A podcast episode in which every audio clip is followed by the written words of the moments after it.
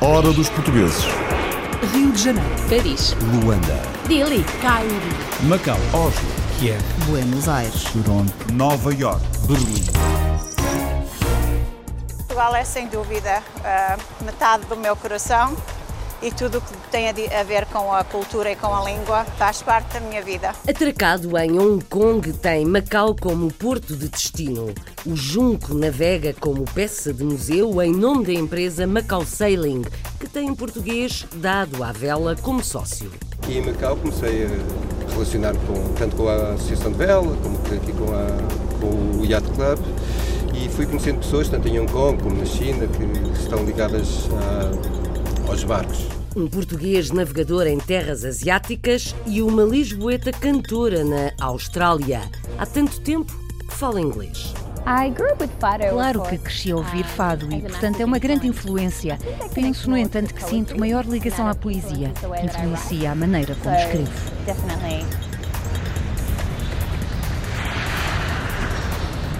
A tuna helvética formou-se pelo gosto e saudade da cultura portuguesa na Suíça.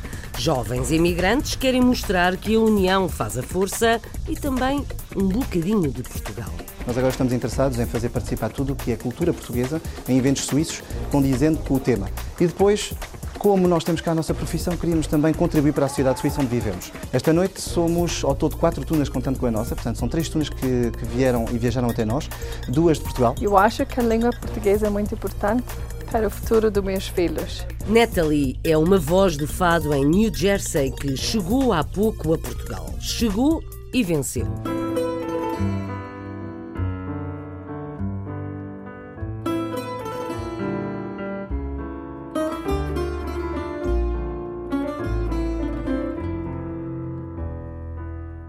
Vamos conhecer esta fadista lusodescendente já a seguir. Para já, uma história que podia ter reis e rainhas. Os doces de Alda Maria Campos vão na sétima geração e já adoçavam a boca a monarcas portugueses. Eu fiz parte da exposição que teve aqui no Rio de Janeiro, lá em Petrópolis, da família real no Brasil, 200 anos da família real no Brasil. E o pessoal da, da exposição, eles me mandaram examinar os meus objetos que eu tinha no museu e eles constataram que eram autênticos da época de Dom João no Brasil. Eu tenho forminhas, tenho uma forminha que é, que é o símbolo do, do Rio de Janeiro. Uma doçaria que também é museu.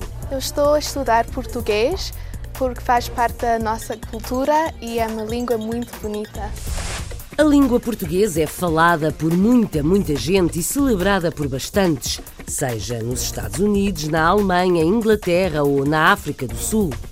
Nesta hora dos portugueses, apresentamos sessões de leitura e testemunhos em louvor da língua, que é a quinta mais falada no mundo. Eu estou a estudar português porque faz parte da nossa cultura e é uma língua muito bonita.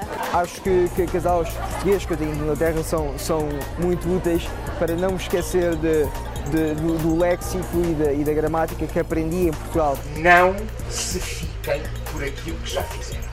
Procurem continuar. Eu gosto muito da língua portuguesa porque ajuda-me a, a falar com a minha família em Madeira.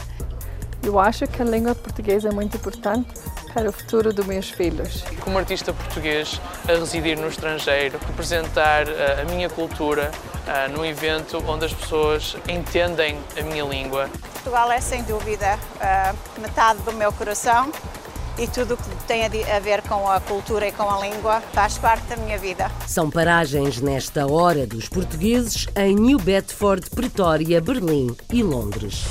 Em Bruxelas, o português Joaquim Tenrinha publicou recentemente um livro sobre a imigração portuguesa em meados do século passado.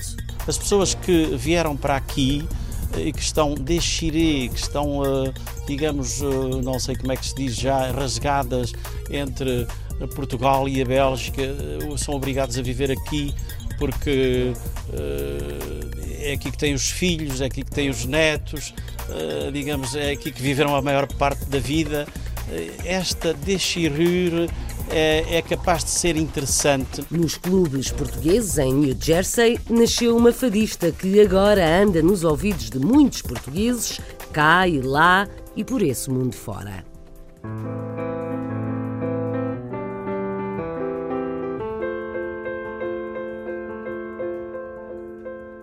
Quer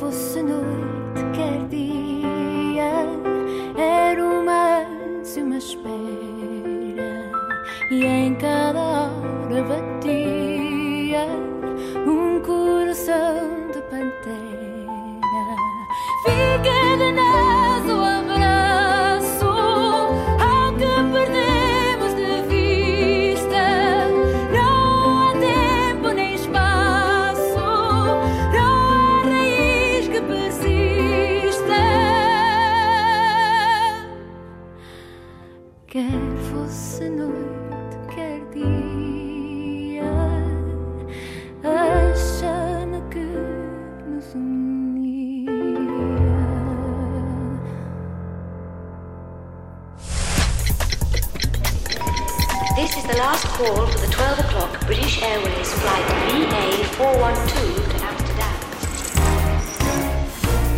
Navega em águas asiáticas com turistas, estudiosos ou estudantes. O junco da empresa Macau Sailing tem 40 anos e era de pescadores. O português Bibito, mais três amigos sócios, recuperaram a embarcação à imagem da original e agora é um barco que navega, mas podia estar num museu.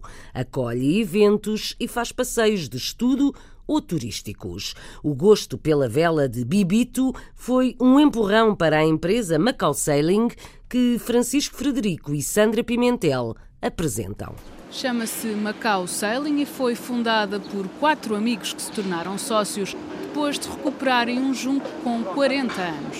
Bibito Henriques é um deles, é português, radicado em Macau e embarcou na aventura pela paixão já antiga, pelos barcos e a vela. Bom, esta aventura vem de uma vem de há muito tempo que eu tenho sempre tive a paixão pelos barcos, sempre andei envolvido com, com os barcos e com a vela desde desde jovem e aqui em Macau comecei a,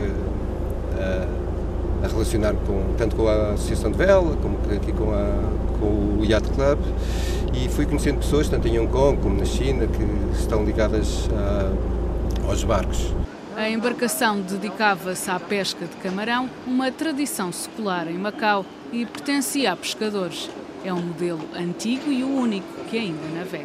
Deste modelo existem dois, o outro está em Inglaterra, estava em Hong Kong, foi levado para a Inglaterra, mas foi deixado ao abandono durante muitos anos e neste momento está sem recuperação possível, a não ser ficar em seco no museu. Este é o único que está realmente deste modelo a navegar. É um barco que foi feito há mais de 40 anos, como disse, nos taleiros de, de. Entretanto, o David, há cerca de 7 anos, encontrou ao abandono uma ruína e achou que tinha essa obrigação de, de, para além de pescador, ser também arqueólogo e recuperar este barco. E, como podemos ver, transformou o barco, ou seja, recuperou o barco de toda a origem, sem nada de, de moderno, eh, com todos os pormenores que, de, de origem de, e do design original. Agora ganhou nova vida. Bibito Henriques diz que o grande objetivo é conseguir um lugar disponível para o Junco poder ficar em Macau e assim alargar a oferta e explorar ao máximo as potencialidades do negócio. Por enquanto, fica atracado em Hong Kong, aqui ao lado, e a empresa trabalha com grupos. Há pacotes disponíveis de um dia a bordo para navegar pelas águas que circundam Macau ou apenas para o pôr do sol. Mas este junco já recebeu outros eventos. Já tivemos festas, já tivemos, já demos aulas, ou seja, o barco já serviu de, de, de sala de aula para uma, para uma aula sobre, sobre biodiversidade e sustentabilidade para a Universidade de São José. Já fizemos eventos para, para casinos, para, para hotéis, digo.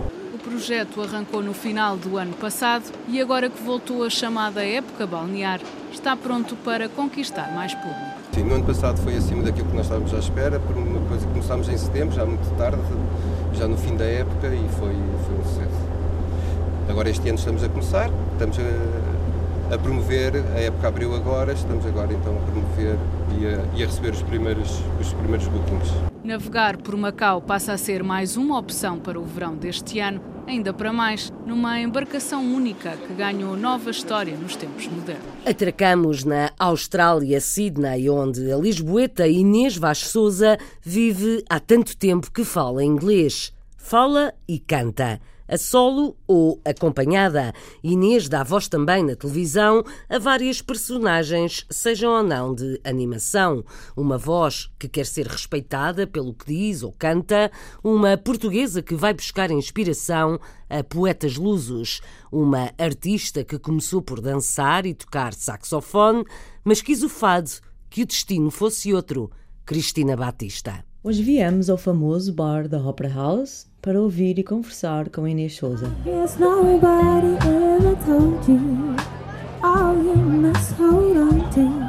Apesar de viver há muitos anos na Austrália, Inês nasceu em Lisboa e confessa como a cultura portuguesa influencia ou não a sua música.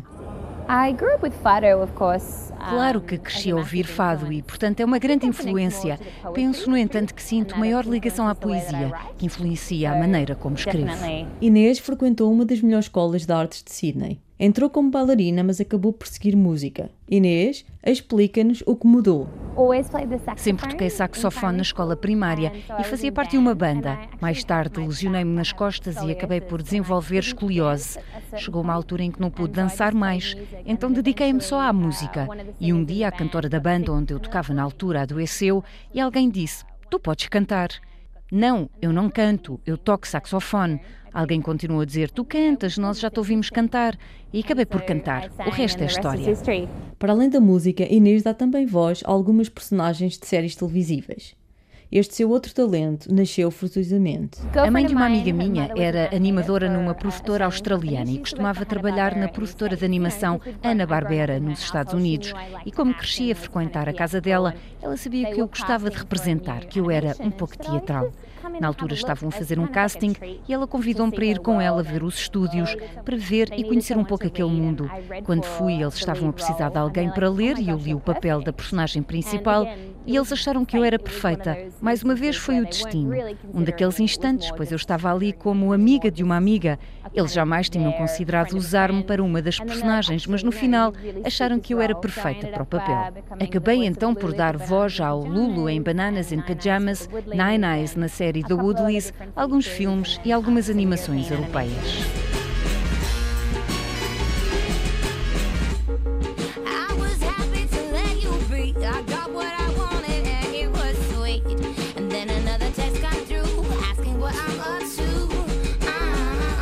Comparada muitas vezes a Amy Winehouse, devido à sua voz ser idêntica, Inês confessa-nos como se sente sempre confrontada com este facto. I'm honored, honestly.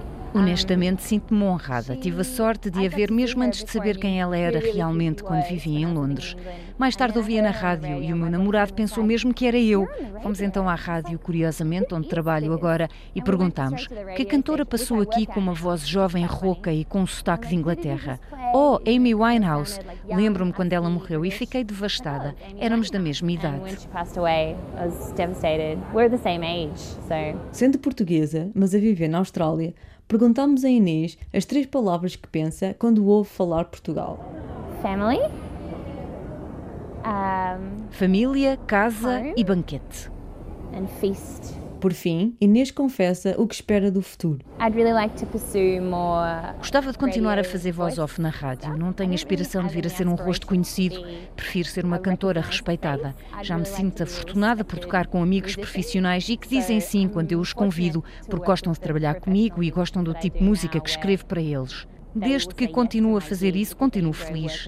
De momento saio com os meus amigos, faço coisas criativas na rádio em voz off, na música e por isso sou feliz. Eu acho que a língua portuguesa é muito importante para o futuro dos meus filhos. Bem mais perto de Portugal, mas à distância suficiente para sentir saudades, novos imigrantes na Suíça fundaram a Tuna Helvética para se sentirem mais perto de casa e para mostrar aos suíços algumas tradições culturais portuguesas. Vamos ouvir o cônsul português na Suíça, Miguel de Calheiros Veloso, Flávio Carvalho, que faz parte da Tuna, e um dos fundadores, Nuno Reis. Cantam para matar saudades, cantam para mostrar aos outros o que é nosso. Vanessa Santos. O gosto pela música e um espírito tunante foram estas as motivações que levaram três jovens imigrantes a criarem uma tuna por terras helvéticas. A oportunidade surgiu uh, na sequência da imigração.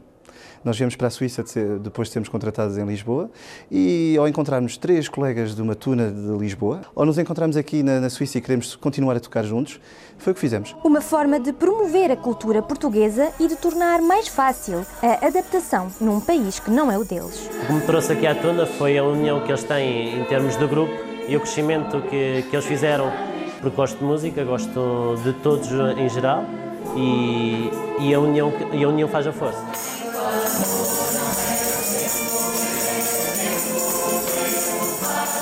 Assim, nós vivemos mais facilmente porque estando longe das nossas origens e estando longe dos nossos amigos, criar um grupo assim aqui é muito bom. Um estilo musical já bem conhecido da maioria dos portugueses, que recebe cada vez mais aceitação por parte dos suíços. A Câmara Municipal local já se propôs em ajudar na expansão.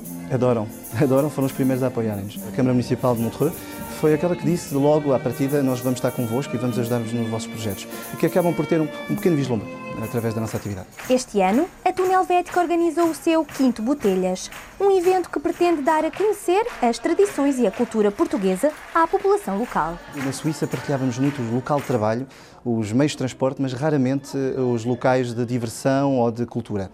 E a ideia foi criar um evento em que pudéssemos mostrar esta tradição que é pouco conhecida neste país e muito pouco conhecida fora de Portugal eh, aos suíços. Este tipo de eventos dinamizam de uma forma completamente genuína, espontânea e verdadeira a nossa cultura, as nossas tradições, a nossa maneira de estar. Nós agora estamos interessados em fazer participar tudo o que é cultura portuguesa em eventos suíços, condizendo com o tema. E depois como nós temos cá a nossa profissão, queríamos também contribuir para a sociedade suíça onde vivemos. Esta noite somos ao todo quatro tunas, contando com a nossa, portanto são três tunas que, que vieram e viajaram até nós, duas de Portugal, uma de Covilhã, representante portanto da Universidade da Beira Interior, as Moçoilas, e também depois a Tintuna que veio uh, da, da Faculdade de, Ciências da Saúde da Egas Muniz, na Margem Sul. E depois temos a de Sevilha.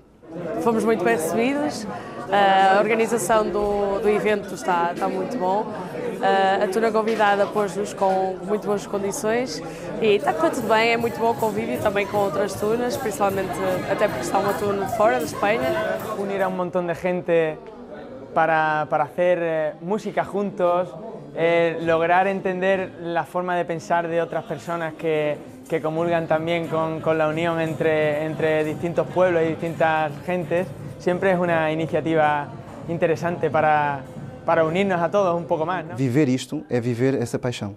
E acho que arranjamos sempre tempo para as paixões. Portugal é sem dúvida metade do meu coração e tudo o que tem a ver com a cultura e com a língua faz parte da minha vida. Sentimentos que enchem a alma. A hora dos portugueses. Fazemos uma breve pausa na música para experimentar um docinho da Alda. Alda Maria representa a sétima geração de uma família de doceiras que, em tempos, satisfizeram o gosto de reis, rainhas e princesas. As receitas são ancestrais e até algumas formas que levam doçuras ao forno são peças de museu. A casa de Alda Maria, no bairro de Santa Teresinha, no Rio de Janeiro, é também a oficina de pastelaria e museu. O Pietro Serzuzimo é o guia desta história que serve de sobremesa. Uma tradição familiar que atravessa séculos, com conhecimento, bagagem e responsabilidade de ser descendente de doceiras portuguesas que chegaram a fornecer seus produtos à coroa, Alda Maria abriu uma pequena empresa no Rio de Janeiro que vem conquistando extremo êxito e sucesso, Alda Maria Doces. Pelo que a gente, assim, a estimativa que a gente conta, assim, é sete gerações de doceiras uh, que a gente sabe. E agora minhas filhas fazem os doces, a, a Simone e Liliana é que estão fazendo, uh, assim, pegando o mais pesado dos doces, elas né, trabalham comigo, né. Eu vim para cá e foi muito fácil, assim, porque eu comecei a, a fazer doces para uma festa, uh, né, e já logo já começou, os doces aqui teve uma super repercussão, né. Sei se é porque eu estou num bairro em Santa Teresa, que é um bairro Uh, tombado, né, que tem muitos portugueses, né, que é um bairro turístico. Mas uh, eu acho que tem muito a ver com a pessoa come o doce e gosta e volta para comer, né? Tipo assim. E eu tenho um certo. Uh, eu, esses doces são bem elaborados, porque eu faço pesquisas e eu faço os doces como eram feitos antigamente, né? Então eu uso essências árabes, Eu uso, eu faço com açúcar orgânico, porque naquela época era o açúcar era mais bruto. Então isso eu acho que é uma a pessoa prova e sente que é um doce diferente, né? Um doce mais elaborado, né? Porque é outro, é outro paladar, né? Eu fiz parte da exposição que teve aqui no Rio de Janeiro, lá em Petrópolis, da família real no Brasil, 200 anos da família real no Brasil. E o pessoal da, da exposição, eles mandaram examinar os meus objetos que eu tinha no museu e eles constataram que eram autênticos da época de Dom João no Brasil. Eu tenho forminhas, tenho uma forminha que é, que é o símbolo do, do Rio de Janeiro. Eles mandavam esses doces aqui para o Rio. Por isso que tem essa forminha na, na família, né? Que eram mandados, que eles faziam, que a especialidade dessas doceiras de Pelotas eram marmeladinhas. e esse museu, ele fica na minha casa, né? E a fábrica também fica na minha casa, né? Porque é aquela é aquela coisa de aquele olhar de ficar perto, sabe? As minhas filhas já quiseram muito tirar daqui, né? Eu acho que até possivelmente futuramente vai ter que acontecer isso mesmo, né? Mas eu, eu por mim, eu mantenho essa tradição de fazer os doces aqui, caseiros, artesanais, né? Desse jeitinho, muito prazeroso. Além de adoçar o paladar de cariocas e turistas, Alda Maria cumpre um papel importantíssimo na preservação histórica, não só da fabricação de doces, mas também dos elos entre Brasil e Portugal. E sua casa, museu e doceria se tornou um ponto turístico no bairro de Santa Teresa, projetando essa conexão para pessoas de todo o mundo.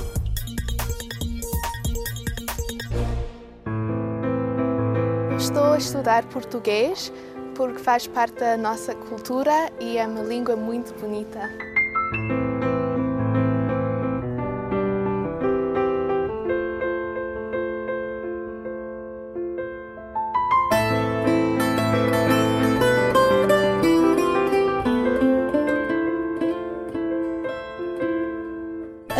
Língua e a cultura portuguesas unem muita gente por esse mundo fora, para lembrar ou não esquecer, para atenuar distâncias, para nos levar mais longe, ou simplesmente porque sim, porque é bonito. cada hora batia um coração de pantera, o desfaldado desejo, a sede de Passavam de beijo a beijo a chama que nos unia. O fado é uma das expressões maiores da nossa língua, da nossa cultura, dos nossos sentimentos. A luso-americana Natalie Pires canta e encanta pequenas e grandes plateias. Nos prémios de música mais importantes para a diáspora, os Portuguese Music Awards, Natalie arrecadou este ano quatro troféus. É licenciada em contabilidade, mas é nos clubes portugueses de New Jersey, nos Estados Unidos, ou em grandes salas de espetáculo que mostra como se canta a língua e a cultura de Portugal. A carreira da fadista trouxe-a a Lisboa para lançar um disco e Natalie sonha que um dia outros hão de cantar os seus fados. Telmo Pires é o pai e conta que o talento de Natalie despertou cedo. Um dos mentores da fadista foi o guitarrista Francisco Chuva, que enaltece o brilho da língua na voz da fadista. Vamos às apresentações com Afonso Martins. Natalie Pires é cada vez mais uma certeza do fado. A luso-americana esteve em Portugal, onde em março fez a turnê de lançamento do seu novo disco Fado Além. Em abril, Natalie foi uma das grandes vencedoras dos International Portuguese Music Awards, evento onde conquistou quatro galardões. Foi em New Bedford que a fadista falou da experiência vivida em Portugal. Tive a oportunidade de apresentar a minha música ao público de Portugal, uh, apresentar música própria, um disco lançado pela Sony Music. Uh, é difícil de acreditar. Eu estava muito nervosa, mas eles aceitaram muito bem e, e estavam muito orgulhosos que há pessoas, não sou eu, que canta fado uh, fora de Portugal. Já canto há 16 anos, mas parece que isto é tudo no, novidade para mim. A carreira de Natalie nasceu nos clubes portugueses de New Jersey, fora do circuito tradicional dos fadistas. E foi num clube português, o de Newark, que a luso-americana recordou os primeiros passos. A primeira vez que cantei fado foi com 13 anos E como eu gostava de cantar, convidaram-me para fazer parte da, da Noite de Fados.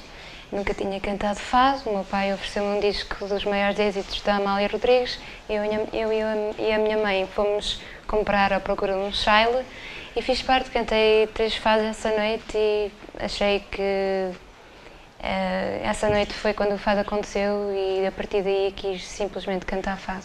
O que recordo é desde que quando ela nasceu, ainda bebê não falava, mas já cantava. Cantava, dançava, agarrava um microfone dos meus e fazia uma festa sozinha desde bebê pequena, ainda antes dos dois anos já fazia isso. O talento revelou-se cedo e o fado surgiu há 16 anos no clube português da terra natal, Perth Boy, em New Jersey. Foi por essa altura que um dos seus mentores lhe começou a reconhecer qualidades. Eu acho que ela tem todas as qualidades. Já desde o princípio que eu disse, eu reconheci logo que ela tinha uma capacidade muito grande de, de assimilar. Portanto, não, é, não é fácil uma, uma, uma pessoa nascida aqui, criada aqui, falar o português como ela fala e depois cantar fado. E tem uma coisa muito boa, tem uma voz, tem uma voz muito boa e tem uma, uma vantagem, gosta muito de aprender. E nos últimos anos, a carreira de Natalie Pires transpôs fronteiras. O ponto alto da recente digressão a Portugal terá sido o concerto no Tivoli, em Lisboa, onde a luso-americana partilhou o palco com Camané. Aos concertos, a fadista juntou inúmeras participações em programas de televisão, mas no currículo conta com duetos, por exemplo, com Carlos do Carmo ou participações no Tim Rice and the Rolling Stones Project. Um sucesso que Natalie fez por merecer, mas que nunca imaginou. Eu nunca sonhei tão alto, eu nunca pensei que nada disto fosse possível. Por isso, hum, há uma coisa que eu gostava era de talvez ouvir outras fadistas cantar os meus fados nas casas de fado. Eu sei que isso é estranho, mas uh, para mim seria uh, um sonho realizado. Natalie Pires, a fadista que nasceu na comunidade portuguesa de New Jersey e que está a conquistar o mundo português.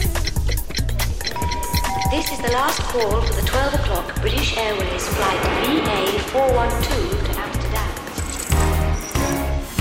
A língua portuguesa é uma das mais faladas no mundo e os imigrantes têm contribuído sempre para espalhar a palavra em português. Onde há portugueses, há escolas e cursos, há convívios, festas, conferências ou espetáculos. Há celebrações da língua, por exemplo, com sessões de leitura, seja em New Bedford, nos Estados Unidos, em Pretória, na África do Sul, na cidade alemã de Berlim ou na capital britânica. A proposta é para escutar o que se faz pela língua e cultura portuguesas nestes quatro cantos. Apenas exemplos, certos de reportagens da Hora dos Portugueses em que a palavra é homenageada e celebrada. Os alunos escolhem uh, um poema e vêm dizê-lo ao palco. Uh, isto porque é a única oportunidade que eles têm de vir a um palco falar em português. Eles durante o ano fazem muito estas atividades nas escolas inglesas em inglês. Aqui têm a oportunidade de o fazer em português e eu acho que isso torna, torna este momento especial para eles e para os pais. Achamos muito importante os pais poderem ter em casa um livro de poesia e mesmo que seja um livro com esta produção um bocadinho mais amadora, mais caseira, é um livro de poesia que eles têm em casa. Lá em casa, depois eu também tenho outro filho, vamos ver o livro, vemos quais são os autores que, eh, que estão nos poemas eh, e, portanto, e damos, um, sim, damos uma vista de olhos pelos, pelos poemas que, lá estão.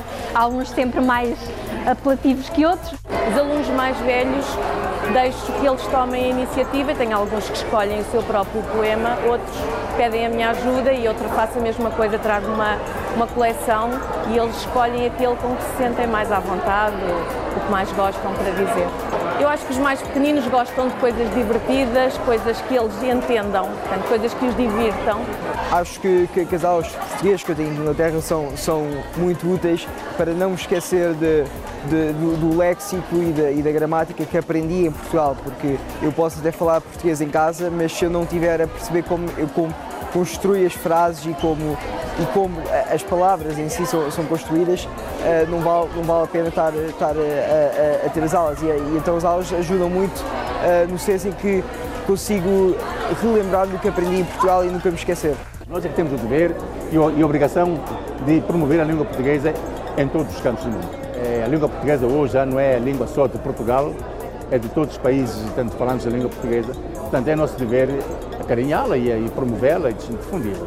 Essa é que é a grande missão dos países da língua portuguesa. Vou começar uh, por dar os meus parabéns a todos o, os alunos uh, que vão receber o seu certificado, mas dar também os parabéns aos pais. Em alunos do primeiro, do primário e do secundário, o papel dos pais é fundamental uh, para os encorajar a continuar.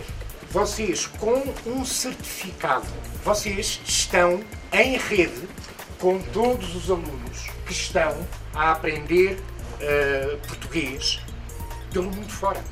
Eu estou a estudar português porque faz parte da nossa cultura e é uma língua muito bonita. Não se fiquem por aquilo que já fizeram. Procurem continuar. Eu gosto muito da língua portuguesa porque ajuda-me a, a falar com a minha família em Madeira.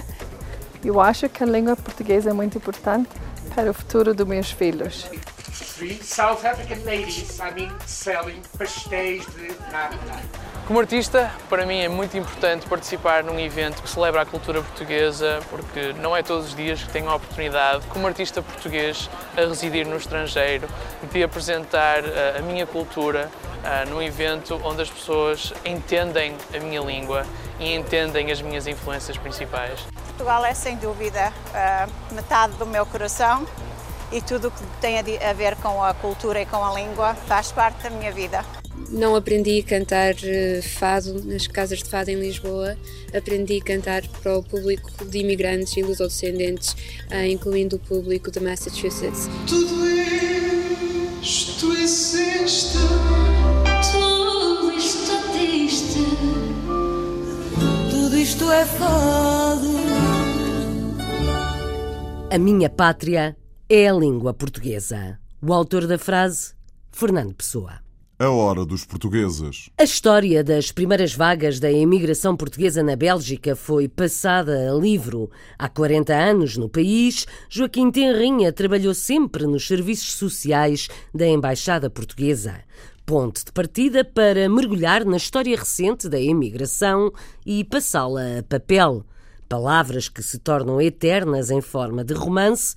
Na rádio é preciso ouvir com atenção porque as palavras não voltam atrás, conta o jornalista Carlos Pereira.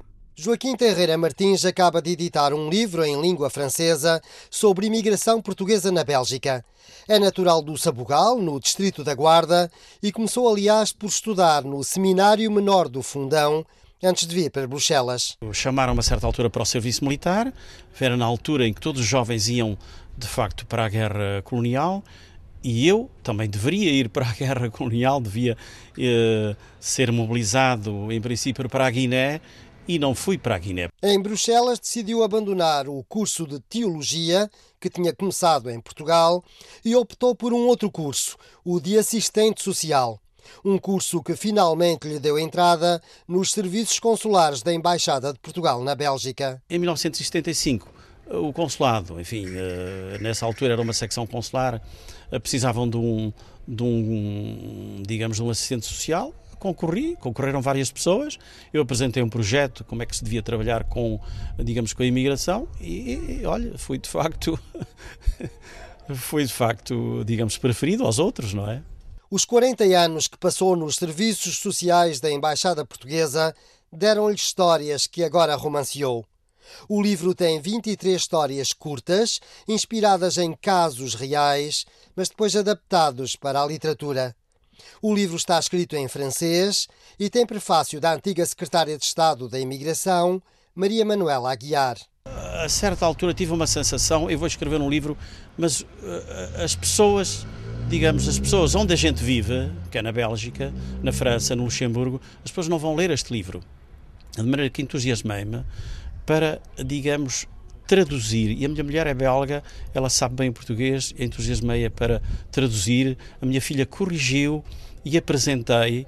Foi a primeira editora que eu apresentei, talvez tenha pena em ter eh, apresentado, ah, devia ter enviado para várias editoras. Esta não é a primeira experiência editorial de Joaquim Terreira Martins.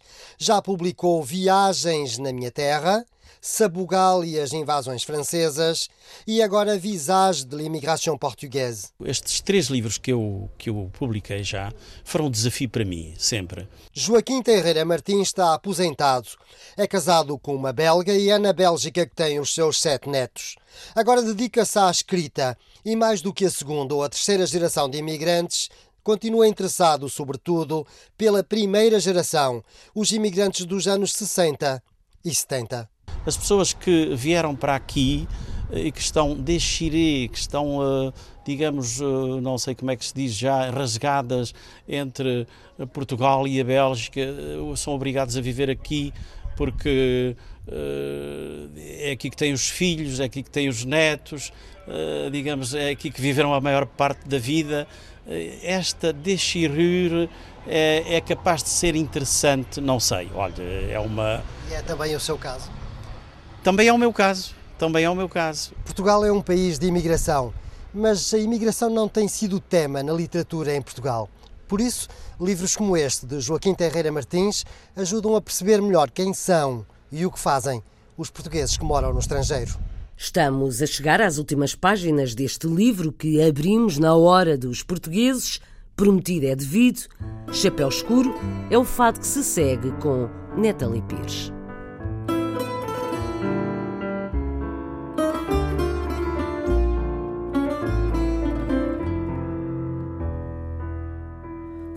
Foste embora.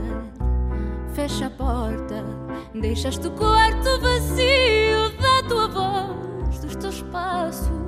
Eu agora, tão perdida, fujo da rua onde mora a sorte de uma vida. Mas não tenhas a ilusão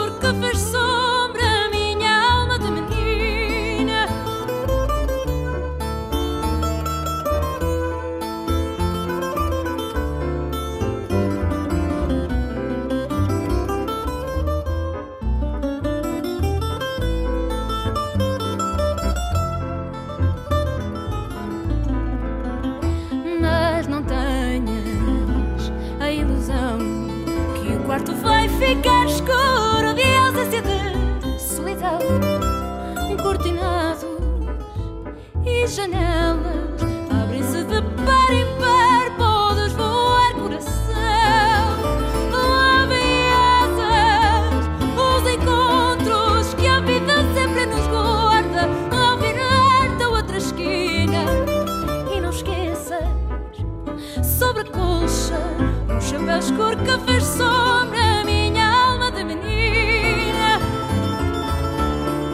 Este programa teve sonoplastia de João Carrasco, apoio de Isabel Gonçalves e de Paulo Sérgio.